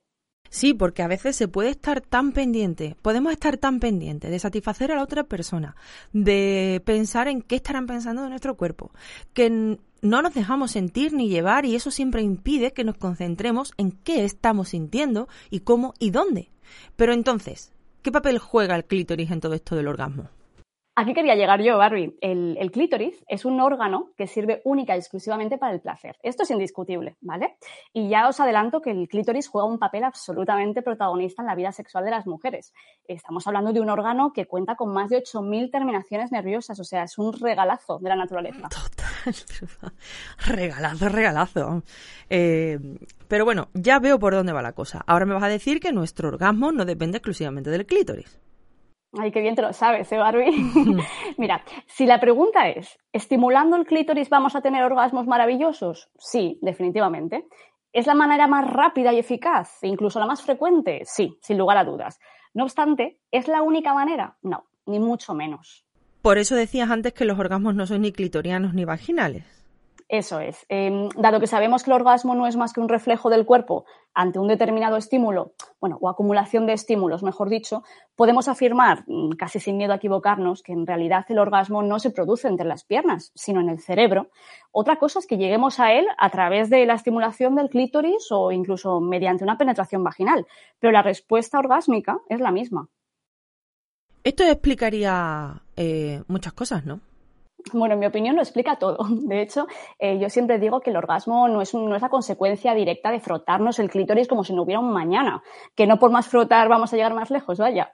El, el orgasmo es, un es el resultado de, un cúmulo de condiciones físicas, emocionales y mentales eh, que, que, favorecen que se desate en nuestro cuerpo, bueno, pues esta inyección de placer, ¿no? Sin igual. Bueno, y que no siempre sucede, eso también hay que decirlo, y que, oye, que no pasa nada, disfrutar no es necesariamente llegar al orgasmo. Ay, estoy tan de acuerdo contigo, Barbie. Eh, de hecho, esta es, un, esta es, la idea con la que me gustaría que se quedaran las primas tras la sección de hoy, que, que, el orgasmo no es ni un fin ni un destino. En todo caso, es, bueno, uno de los muchos frutos del placer sexual. Y además que cuando llega el orgasmo se acabó lo que se daba. Es decir, que, espérate, espérate, ¿vale? Y si no llega, pues no llega, pero así le pones el fin tú de forma más consciente. Porque cuando yo, por lo menos, cuando tengo un orgasmo, ya es que mmm, no me puedo mover, no me toques, no me mires, déjame dormir la siesta, que de hecho yo pensaba que la petite mort era siesta, ahora te lo, lo confieso. pensaba que significa, significaba siesta en vez de orgasmo. Bueno, contigo aprendo siempre. Y, y, que hay que insistir en la importancia de disfrutar el camino PAT y no obsesionarnos con si llegamos o no al dicho orgasmo, porque además es que eso puede ser incluso, eh, ¿no? Eso puede ser un, un, obstáculo para llegar precisamente, ¿no? Si, si, nos, si nos enganchamos en el tengo que llegar, tengo que llegar. Y además que a veces parece que es todo lo que nos importa y no. Totalmente de acuerdo. A veces es el gran obstáculo para llegar al orgasmo. Eh, pero mira, a mí me gusta pensar en el placer y en el orgasmo como un camino que recorremos, ¿vale? De hecho, a mí no me oirás nunca hablar de botones ni de puntos mágicos. O sea, ni el clítoris es un botón, ni la zona G es un punto. El placer sexual y, y por lo tanto el orgasmo es algo que construimos eh, o alimentamos, según la expresión que os guste más, eh, me, mediante un recorrido, ¿no? A través de determinadas zonas erógenas. Uh -huh. Y entiendo que estas zonas erógenas no son las mismas en todas las mujeres. Si no me equivoco, hay muchas que dicen tener orgasmos eh, con la estimulación de los pezones, por ejemplo. Y en cambio, otras necesitan la estimulación del clítoris sí o sí. O incluso, volviendo a lo del orgasmo vaginal, hay mujeres eh, que insisten en que necesitan la penetración para poder alcanzar el orgasmo. Efectivamente, Barbie. Cada persona tendrá maneras distintas de llegar al orgasmo y, en mi humilde opinión, creo que esto es justo lo que enriquece nuestra experiencia como seres sexuales que somos. Imagínate qué aburrida y monótona sería nuestra vida sexual si tuviéramos un orgasmo garantizado, oye, con tan solo tocar un botón, ¿no? En este caso, el clítoris. Sí, la verdad es que sí. Es que si fuera siempre lo mismo, uh, ¿no? Es como, sería como una cosa mecánica, ¿no? Como, no sé. ¿Has visto alguna vez dos moscas chingando? Digno de ver, una cosa súper mecánica. En serio os lo digo, yo lo vi una vez. Eh, las moscas tienen pene y, y, y penetran a moscas hembras y se, es una cosa rarísima porque es como no se las ve disfrutar a ninguna, ¿eh? ni a ella ni a él. Y, y al, al, final sería algo así, ¿no? Algo mecánico. Por favor, si habéis visto a moscas chingar, mandad audios porque eh, se están riendo ahí en el estudio y digo, creo que soy la única, pero no soy la única. Mandad audios para darme la razón. Gracias. Sigue, Pat. No eres la única, Barbie, no ¿Tú también has visto a moscas chingando? Menos mal. pues yo me lo imagino un poco así, ¿no? En plan, sería algo mecánico, en plan, pff, sota, caballo y rey, sota, caballo y rey. Y no, claro, tiene que haber un poquillo de alegría. De hecho, perdona, es que... Te dejo loca. Te dejo loca. Es que hay momentos que ya no sé si estáis grabando o estáis de coño o qué. Estamos grabando y esto va a salir en el Va a salir en directo, vale, vale. Vale, vale. Venga, me pongo un poco más seria. Eh, no, de hecho, a mí me encanta eso de descubrir nuevas zonas erógenas, ¿no? Y experimentar con, con tipos de estimulación distintas. Y bueno, ahí está la clave, Barbie. Eh, en fin, todas tenemos un dispositivo de placer eh, entre las piernas. Eso no se puede discutir. Pero Sí. cada una de nosotras sabe conocer cuáles son sus zonas erógenas y, bueno, y descubrir qué sendas orgásmicas son las que nos conducen al placer. Y bueno, para ello, pues lo que digo, es imprescindible que conozcamos súper bien el funcionamiento de todos nuestros órganos sexuales, no solamente el clítoris, ¿eh? que a Hmm. veces parece que estamos un poco obsesionadas. Hmm. Me encanta esta idea del autoconocimiento orgásmico. Me parece muy potente y además es que yo creo que la mayoría de nosotras en algún momento de nuestra vida hemos quedado en el error de pensar que lo normal ¿eh? lo normal era correrse a través de la penetración vaginal. Y las heteros, yo, la primera de la cola, en general hemos dedicado una de tiempo en encontrar el orgasmo a través de la penetración que aburrida, Pat, aburrida he acabado. Yo sigo buscándolo, en fin. A ver, Yo lo- encuentro. en fin. Oye, yo tengo que decir que lo, lo- lo conseguí una vez. Esto es como el santo grial, ¿no? Que de repente un día lo El- encuentras. Con una sola pareja sexual, ¿vale? Una sola, me refiero a una sola pareja sexual. Eh, y, y, ya- y nunca más. Pero oye, mi recuerdo, ¿eh? Mi recuerdo lo tengo como puedes hacer paño. tic, ¿no? En tu cajita de... Como en paño. Digo, ¿te acuerdas cuando? Yo misma. Bueno, ¿qué te parece? ¿Tú lo sigues buscando? En fin, pero que también te digo que, que esto no es un, esto no es que las mujeres hayamos cometido un error, Barbie. O sea, es que, es que Freud así nos lo hizo creer. De hecho, es este señor quien se empeñó en categorizar los orgasmos de las mujeres y jerarquizarlos. O sea, según. Es que se mete en todo. Es que, perdona que te interrumpa, es que cada vez que sale Freud es porque se ha metido en algo nuestro, ¿verdad? O sea, Freud, saca Así tus probetas de nuestros ovarios. Sigue, compañera. Eso es, déjanos en paz, ¿no? Eh, pero bueno, es que según Freud, eh, el orgasmo vaginal, ojo a esto, ¿eh? era el orgasmo adulto, en tanto que, bueno, se produce, bueno, o se supone que se produce a través de la, de la penetración, ¿no? Del pene, ¿se entiende? Además, esto es otra cosa. Eh, y por el contrario, el orgasmo clitoriano era una respuesta pues infantil, inmadura, ¿no? Que debíamos reorientar. Eh, ¿Cómo te quedas con esto? Pero, vamos a ver, pero este tío, ¿qué coño sabía de orgasmos infantiles? Este tío tendría que haber estado en la cárcel, te lo digo, sin conocerlo mucho. Y además es que me da mucho asco este tipo. Cuanto más sé de él, más creo en el lesbianismo político. Y me pasa con varios hombres, no solamente con Freud. Yo me lo estoy planteando, también te lo digo. Pero, pero bueno, que lo más curioso de todo esto es que, que mucho darnos lecciones sobre qué tipo de prácticas sexuales debíamos llevar a cabo o no, y bueno, y aquí ya sabes que el peso de la religión también fue clave. Eh, pero en esa época, oye, a nadie se le ocurrió estudiar nuestra anatomía o nuestra respuesta sexual. O bueno, al menos si lo hicieron, toda esa información valiosísima nunca vio la luz y desde luego no llegó a democratizarse ni a llegar a las mujeres de a pie, ¿no? Pues bueno, como es el caso de ahora. Claro. Yo te digo una cosa, cada vez que pienso que tuvimos que esperar hasta 1998. 1998, esta cifra está bien, 1998. Está bien, yo sí era muy mayorcita ya. Sí, está bien. Hasta 1998 para enterarnos de que el clítoris no solo era un botón, sino es que hay todo un órgano enorme y maravilloso detrás. Es que me entra furia porque es que te das cuenta de que el androcentrismo lo domina todo. Es que estamos hablando que en el 98 es que estamos hablando de después de la Expo, ¿me entiendes? Después de la Expo. O sea, que sí, que casi el tenía- siglo Sí, sí, que yo tenía 15 años, Barbie, Sí, sí, que sí. no... o sea, Claro, que ya- claro, casi, o sea, Mm. Es muy, es muy fuerte, pero bueno, im- imagínate, imagínate, mm, o sea, lo que, lo que me puede hartar a mí todo esto. O sea, todavía a día de hoy sigo explicando a diario a muchísimos hombres, pero ojo, que también a muchísimas mujeres, eh, pues el clítoris no es un botón, que hay un, todo un órgano detrás, o sea, en pleno mm, Hombre, es que- 2021, o sea, es que es muy es que nada, han pasado veintipocos años, que como la gente va, o sea, quiero decir, es que hasta hace veintipocos años el clítoris era un botón, después nos en- descubren, descubren, ¿vale? Que es que no, que es que es un, or- un órgano eh, más grande, más potente, más... Y, y en tan poco tiempo es que la gente no se ha enterado todavía, o sea, es que no se ha enterado todavía. Claro. Pero bueno, menos mal que terminamos aquí, Pat, porque a mí esto me enfurece. Menos mal que te tenemos aquí, Pat, para explicarnos bien todas estas cosas e intentar poner fin a tanto oscurantismo y a tanta ocultación como vemos que todavía hay. Porque es que hemos pasado además de la ocultación católica apostólica romana a la ocultación ahora de nuestro sexo a golpe de TERF. Y oye, que se nos ha acabado el tiempo por ahí, Pat. Pero vamos, que podríamos estar aquí todo el día hablando de esto porque anda que no hay tela que cortar. No te lo imaginas, Barbie. Pero bueno, de hecho, además, eh, hay varias cositas importantes sobre el clítoris y la vagina que ya no me ha dado tiempo a explicar hoy, así que bueno, si te parece, lo vemos en la sección del mes que viene, ¿vale? Me hace, me hace, prima. Nuestro clítoris se merece un episodio para él solo. Claro que sí. Pues eh, muchísimas gracias por haber estado aquí con nosotras. Muchísimas gracias a ti, Barbie. De verdad, ha sido un, un honor. Compañera, un abrazo. Hasta luego, chao. chao. chao.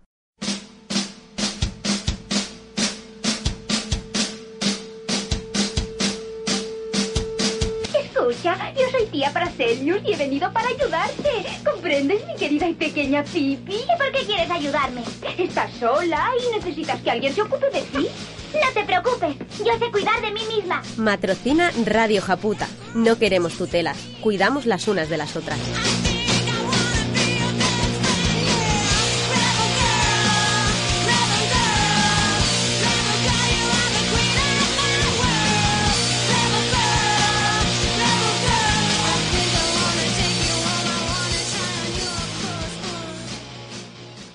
Y nuestra segunda y última sección de este primer programa de la temporada corre de la mano de nuestra nutricionista de confianza, Tumbamitos por excelencia, que nos tiene informadas de uno de los actos más importantes de cada día, el comer.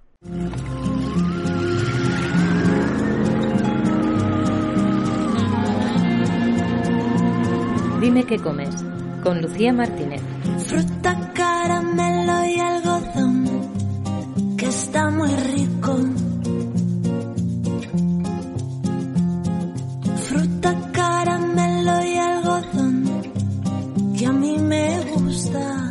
Y ya la tenemos aquí esperando, es Lucía Martínez y la hemos extrañado muchísimo todo el verano. Hola Lucía. Hola Barbie y a todo el equipo. ¿Qué tal? Espero que hayáis pasado todas también muy feliz verano. O sea, también que has pasado un feliz verano, ¿no? bueno, no me quejo, no me quejo. Es lo que tiene ser de Mallorca. ah, bueno, claro.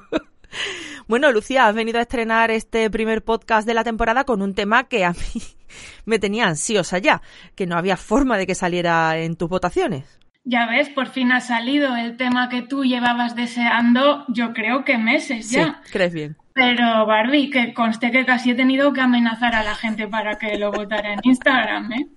O sea, elecciones amañadas. Y sabes qué es lo peor, que yo creo que esto no va a ser lo que tú esperabas, que igual estás tú mejor ahí en la ignorancia. Total. Vi tu mensaje presionando en Instagram para que votaran por fin la opción que yo quería. Me parecía bien. Extorsión aparte, yo ya sé que cuando tú acabes de hablar mmm, voy a arrepentirme de haberlo pedido. Recuerda el tema a las compañeras. Si es que si no les damos pistas la gente vota más. ¿Qué dirá Monedero?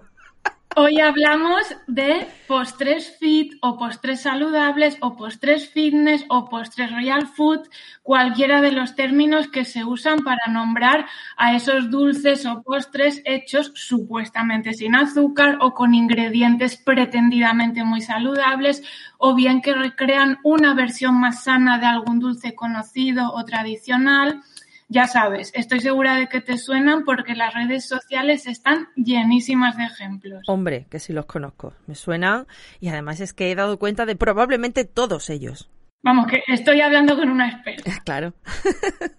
Pues hoy quiero que pasemos todas esas preparaciones así un poco por la neurona de guardia uh -huh. y vamos a revisar si son realmente tan saludables.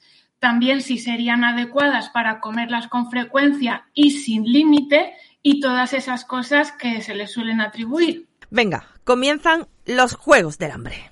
Pues voy a empezar por la repostería clásica. Ya sabes, bizcochos, flanes, natillas, magdalenas, eso que llamamos siempre de toda la vida. Uh -huh. ¿Creemos que son mejores las caseras que las industriales?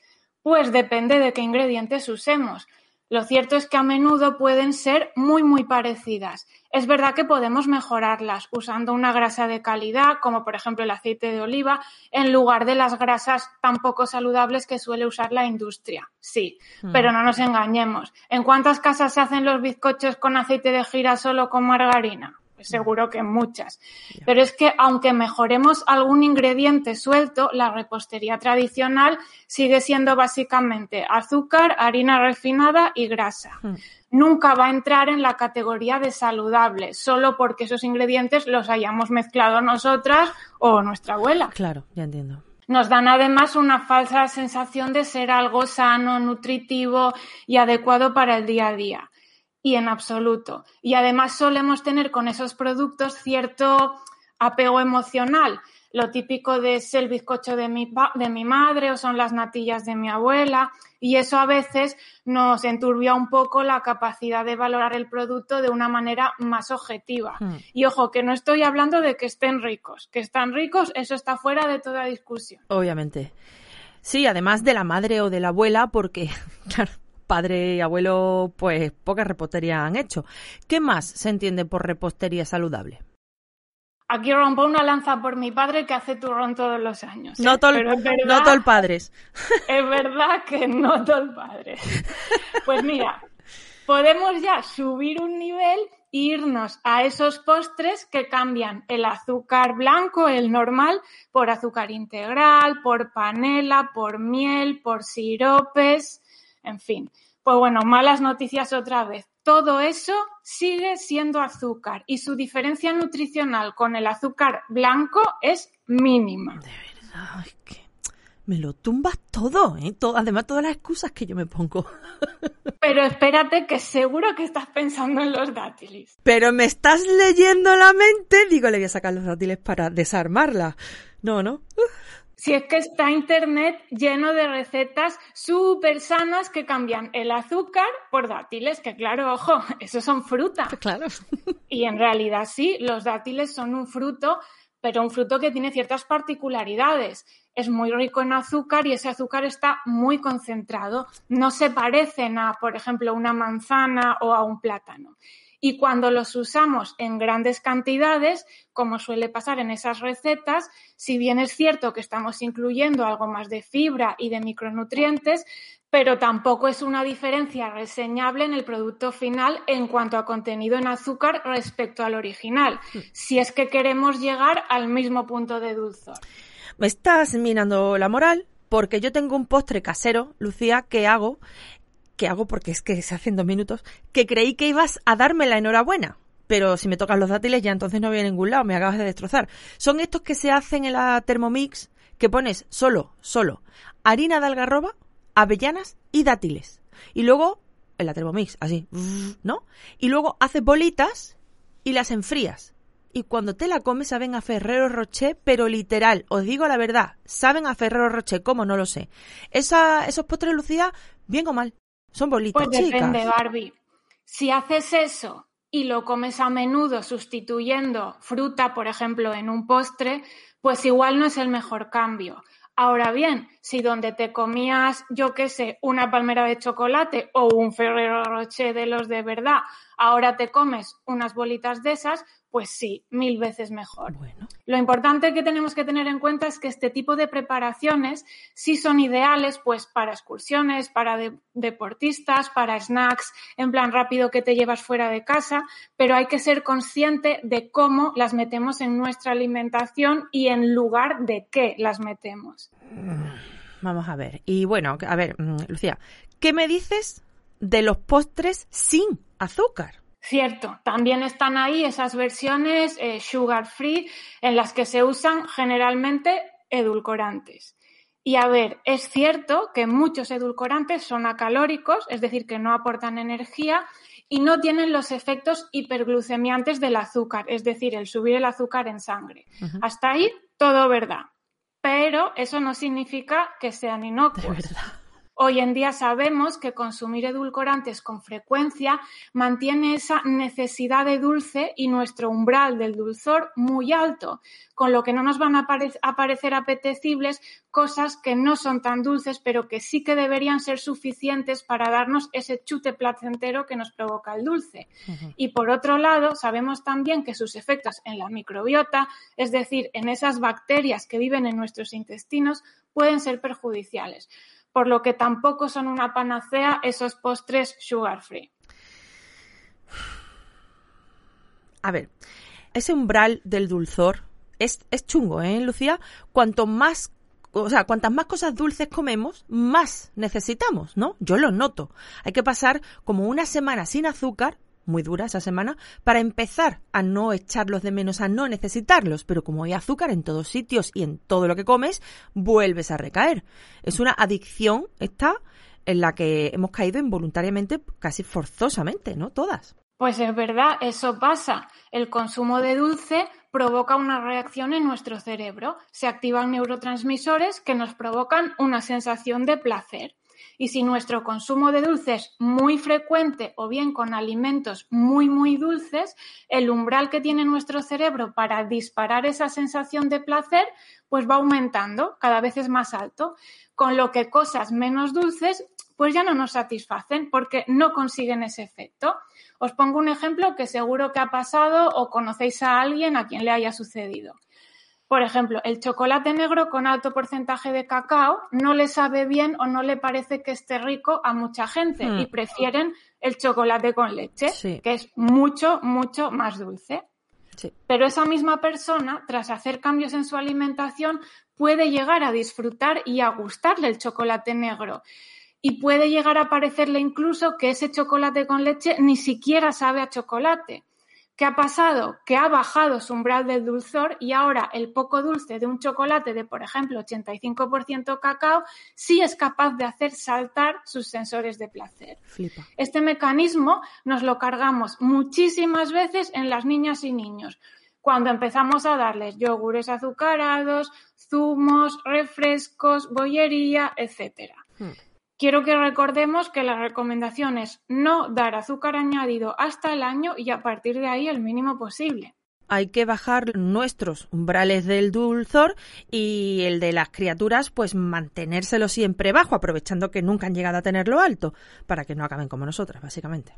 Eso sería lo ideal. Y ojo, otra cosa, también me parece importante que hablemos de las falsas expectativas que generan esos postres que a ver, no, un maxibón que te hagas con biscotes y fruta helada no vas a ver igual que el maxibón original. Y una tarta de dátiles sin harina y con algarroba en vez de chocolate no va a parecerse mucho a un brownie. Ni un bizcochito redondo y seco de harina integral vas a ver a donut, que es una masa frita. Ni el pudín de chía con canela vas a ver a flan. Y ojo, no quiero decir que todas esas preparaciones no puedan estar buenas. Al contrario, muchas lo están, como por ejemplo tus Ferrero Roches falsos, espectaculares. Pero no van a cubrir las expectativas de quienes las hacen pensando que van a saber y tener la textura de lo que imitan, como si nos venden muy a menudo. Son otra cosa. Eso es todo. Claramente. Es que tenemos el paladar tan acostumbrado a lo mega sabroso que ya ni las frutas más ricas nos sacian. A mí me pasa eso. A mí ya solo el mango tiene el poder de saciarme las ganas del, de, ese, de, sabrosismo, ¿sabes? Y los dátiles.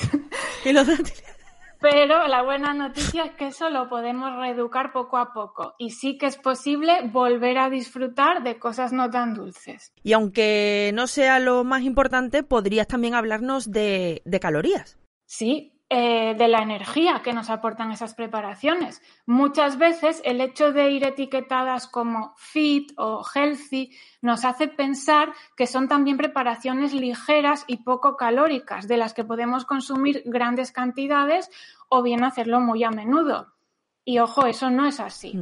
La grasa de coco, por ejemplo, que tanto se usa en esos postres, tiene un valor calórico idéntico al de cualquier otra grasa o aceite. Las harinas integrales tienen muy poca diferencia respecto a las refinadas, si hablamos solo de calorías, ojo. Hmm. Los frutos secos que las sustituyen a menudo, de hecho, aumentan ese contenido calórico por encima del original. Y la miel, los siropes o la pasta de dátil se acercan mucho al azúcar blanco en relación a la cantidad de energía que aporta. Estupendo todo.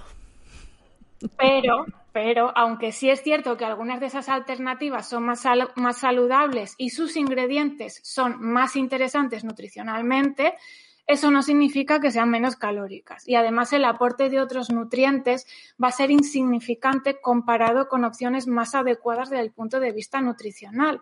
Y a ver, no pasa nada por esto. Nunca hemos defendido aquí, como has dicho tú, lo de contar calorías, ni remotamente, ni vamos a empezar hoy, ni tampoco usamos las calorías para valorar si algo es o no saludable. No es un criterio. Ahora bien, existir existen y no hay que vivir engañadas pensando que este tipo de preparaciones son ligeras como si estuviéramos comiendo lechuga sin aliñar. Ya te digo. Y claro, que algo sea más saludable no significa que sea saludable, solo es un poco más saludable. Yo creo que la solución pasa por devolver a nuestras papilas gustativas al pleistoceno, ¿no? Un tiempo, tenerlas castigadas, solo comiendo cosas insaboras, y ya nos agradecerán eh, las papilas, esas magdalenas de harina, trigo de, integral, sin azúcar ni adornos. Tampoco hay que sufrir, ¿eh? No hagamos drama. Menos mal. A ver, ese proceso, como decíamos antes, se puede hacer poquito a poquito y casi sin darse cuenta. Si te parece Barbie, luego les compartimos a las primas en redes un post que tengo con ideas para reducir el, el contenido de azúcar de la dieta. Perfecto, perfecto. ¿Cuál sería el consejo final con todo este tema?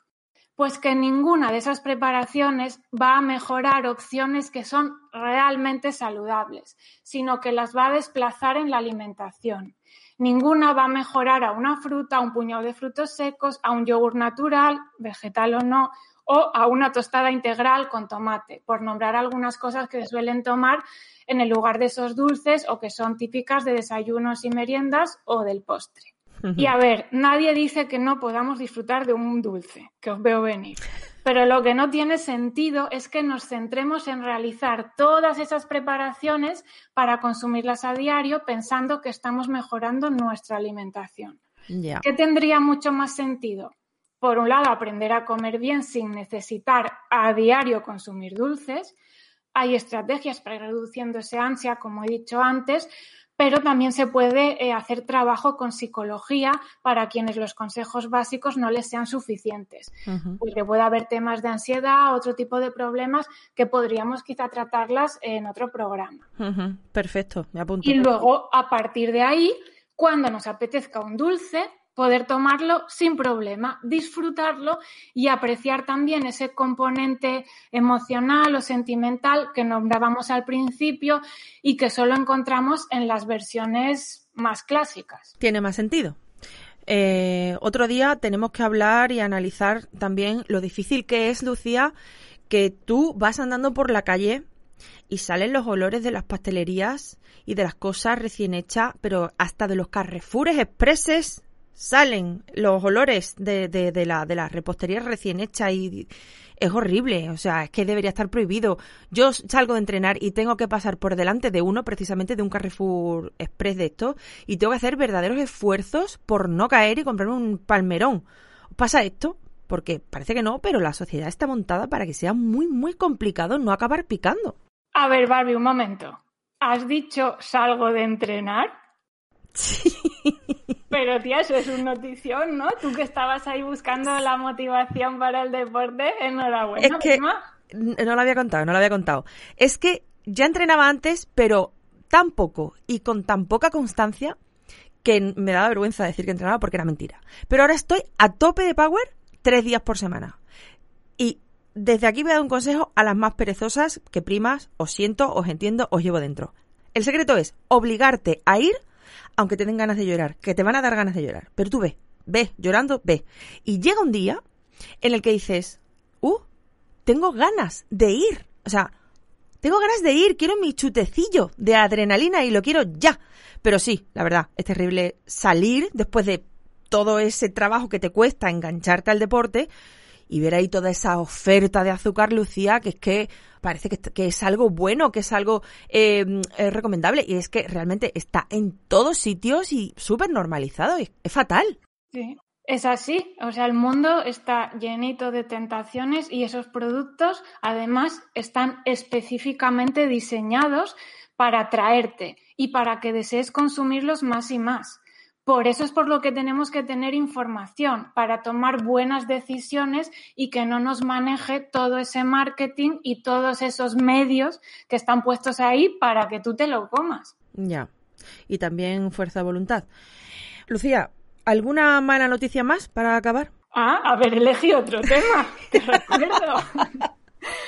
Pues yo quiero que nos quedemos que cuando el consumo de dulces es ocasional, yo qué sé, en una fiesta, un cumple, el desayuno el fin de semana, en las navidades, consumir la versión normal o tradicional no va a tener mayor impacto en nuestra alimentación global. Y no hay por qué hacer trampas o elaborar complicadas alternativas que a menudo ni se parecen. Tómate el trozo de tarta, la magdalena, el croissant, el helado que te guste y ya está, disfrútalo y el resto del tiempo come saludable. Yo lo veo mucho más sencillo que meterse en el mundo de los postres fit. Por mi parte eso sería todo, Barbie. ¿Cómo lo ves tú? Estoy completamente satisfecha con toda la información y también muy enfadada. Pues yo aprovecho para decirle a las oyentas que sigo muy felices estos programas aquí, por si acaso ya no me dejas venir más. Siempre bienvenida, antes me voy yo que tú, compañera. Un abrazo y muchas gracias por esta masterclass. Un abrazo a todas. Gracias, chao.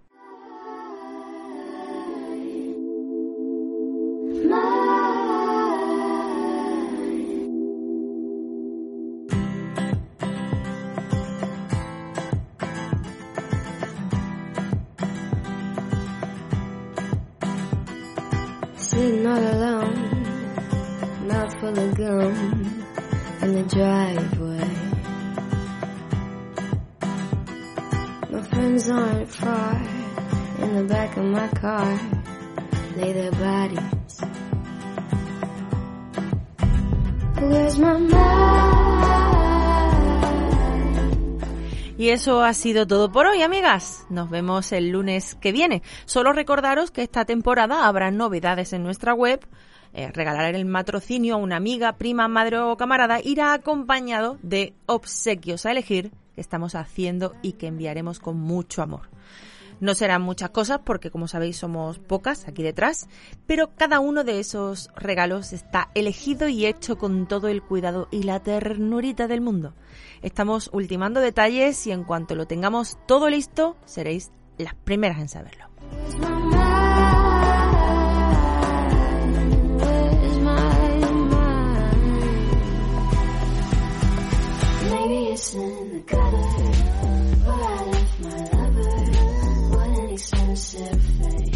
Y vamos a acabar este programa con algo que parece ser ya casi una costumbre, una tradición.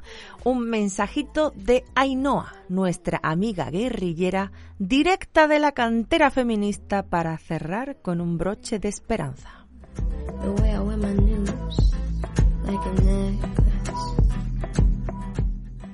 Hola Barbie, soy Ainhoa y mi madre me ha enseñado lo de matrocinar y lo he entendido y me ha gustado mucho.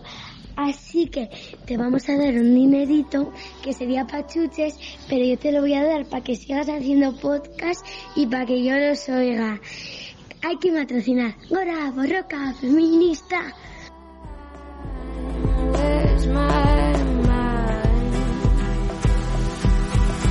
Maybe it's in the color, but I left my lover. What an expensive thing. My V is for vendetta. Thought that I would feel better, but now I got a bellyache. Maybe it's in the color.